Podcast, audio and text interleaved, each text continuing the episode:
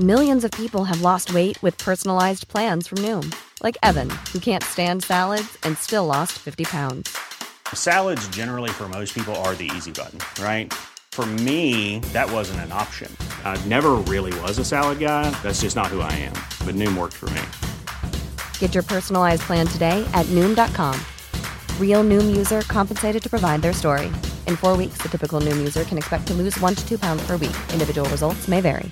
There's never been a faster or easier way to start your weight loss journey than with PlushCare. PlushCare accepts most insurance plans and gives you online access to board-certified physicians who can prescribe FDA-approved weight loss medications like Wigovi and Zepbound for those who qualify. Take charge of your health and speak with a board-certified physician about a weight loss plan that's right for you. Get started today at plushcare.com slash weight loss. That's plushcare.com slash weight loss. plushcare.com slash weight loss. Planning for your next trip?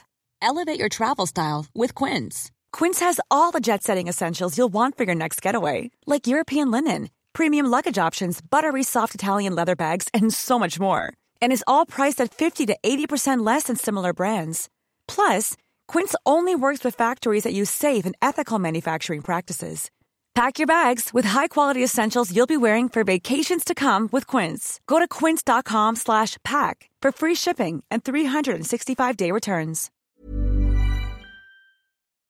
Bonjour, c'est Yanis, passionné d'histoire, et bienvenue dans mon podcast Les Histoires secrètes. Dans ce podcast, je vous raconte chaque semaine, chaque mardi, des anecdotes historiques méconnues. Si vous avez des suggestions d'histoires que vous pensez que je pourrais raconter dans ce podcast, ajoutez-moi et écrivez-moi sur Instagram, donc sur le compte Les Histoires Secrètes, et je serai ravi de recevoir vos, vos propositions. En attendant, je vous souhaite la bienvenue dans le podcast des Histoires Secrètes et je vous souhaite une bonne écoute.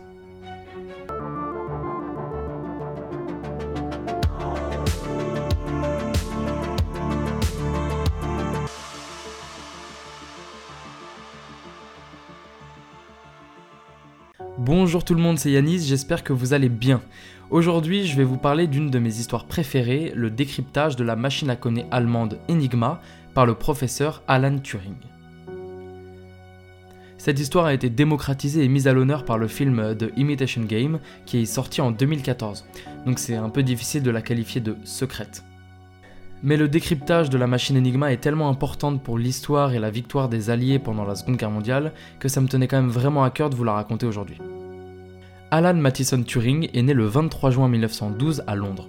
Très tôt, ses proches remarquent qu'il n'est pas un enfant comme les autres. On raconte qu'il aurait appris à lire en 3 semaines et qu'il résolvait déjà très jeune des énigmes dès ses 6 ans. Tous ses professeurs remarquent son génie, mais euh, il suit quand même un parcours scolaire classique. En effet, son collège-lycée, la Sherborne School, encourage les disciplines telles que l'art, la littérature et le sport plutôt que les sciences. Il y rencontre un certain Christopher Morcom, décrit plus tard comme son premier amour. Mais Morcom meurt prématurément en 1930, une disparition qui impactera énormément Alan Turing. Alan fournit des prouesses incroyables dans les matières scientifiques, mais pas beaucoup dans les autres matières. À cause de cela, il ne sera accepté qu'au King's College de Cambridge, alors qu'il a demandé le Trinity College, qui était le meilleur. Alors je vous propose un petit bond dans le temps et revenons au moment des accords de Munich de 1938. L'Angleterre sans Hitler n'est pas digne de confiance et les services secrets recrutent des scientifiques et mathématiciens en tout genre pour ne pas se faire dépasser par les événements. Évidemment, Alan Turing en fait partie. Il travaille donc à temps partiel pour la Government Code et le Cipher School, donc en gros c'est le bureau anglais qui est chargé du décryptage des codes. Entre juillet 1939 et début 1940, il est même envoyé en Pologne avec d'autres mathématiciens britanniques et français. Les services secrets polonais ont développé un système et une base pour déchiffrer les messages codés allemands. Petite parenthèse, euh, c'est très important de souligner ça parce qu'on croit souvent à tort que Turing a décrypté seul la machine allemande Enigma. En réalité, les travaux polonais ont été une base de travail très solide à laquelle s'ajoutent les esprits des mathématiciens qui travaillaient avec Turing. Mais il y a un problème avec la méthode polonaise. En effet, pour coder leurs messages, les Allemands utilisent une machine donc, qui s'appelle Enigma. Enigma encode les messages à envoyer grâce à une clé la clé, c'est un mot choisi au hasard, sur laquelle la machine se base pour encoder toute la suite du message. La méthode de décryptage polonaise consiste à d'abord déchiffrer cette clé, donc ce mot choisi au hasard, pour deviner ensuite le contenu du message. Si vous me suivez, vous avez peut-être déjà compris le frein à cette méthode. Si la clé change, on ne peut plus déchiffrer aucun message, il faut donc recommencer du début à la main. Et le problème, c'est que les Allemands ont très bien compris cette faille, donc ils changent donc leur clé toutes les 24 heures. Alors Turing, épaulé par d'autres mathématiciens comme Knox, euh, Walkman et Panderd, imagine ce qu'on appelle une bombe, donc une machine. Et la bombe de Turing change toute la donne. L'idée c'est de configurer une machine électromagnétique qui sera capable de chercher la clé en explorant un maximum de possibilités.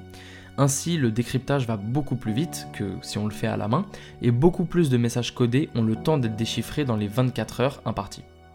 Cette bombe sera constamment améliorée par Turing et ses collègues. Ils réussiront à réduire le champ de recherche de la bombe et à gagner un temps précieux pour le déchiffrage des messages encodés par Enigma.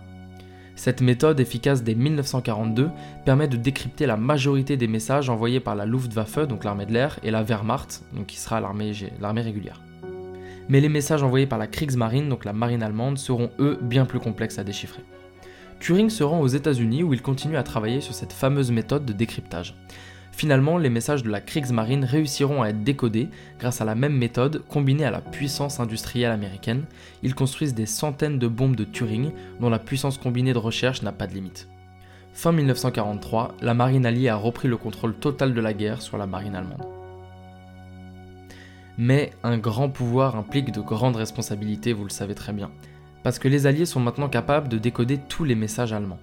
Mais si les Allemands s'en aperçoivent, ils changeront tous les réglages de leur machine Enigma, et donc tout le travail fait par Turing et les autres mathématiciens sera à recommencer.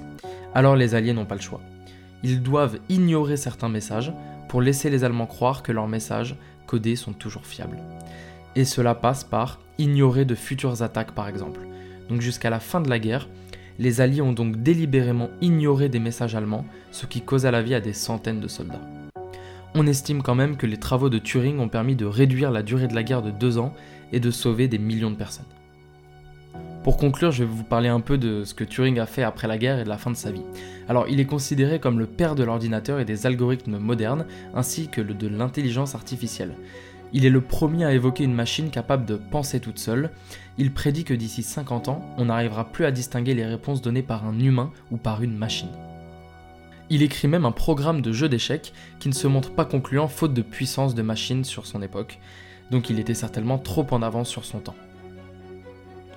Également, Alan Turing est un homosexuel assumé, mais en Angleterre à cette époque, c'est tout simplement illégal.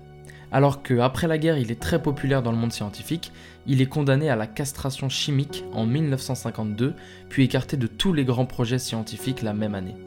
Il meurt à cause d'un empoisonnement au cyanure le 8 juin 1954. La théorie de son suicide, euh, entre guillemets, est réfutée par beaucoup de spécialistes de Turing et la thèse accidentelle est privilégiée par beaucoup. Jusqu'à la fin du XXe siècle, personne ne connaissait Alan Turing, les archives sur ses travaux pendant la guerre n'ont été déclassifiées que très tardivement. Désormais, le mathématicien de génie a été totalement réhabilité par l'Angleterre et beaucoup d'hommages lui sont rendus, jusqu'à avoir son visage sur les billets de 50 livres bientôt en circulation. Voilà, c'était l'histoire du décryptage de la machine à coder allemande Enigma. J'espère que l'anecdote vous aura plu, même si je suis conscient que la fin est, euh, assez triste compte tenu du, sort qu'a réservé l'Angleterre à cet immense mathématicien à cause de son homosexualité.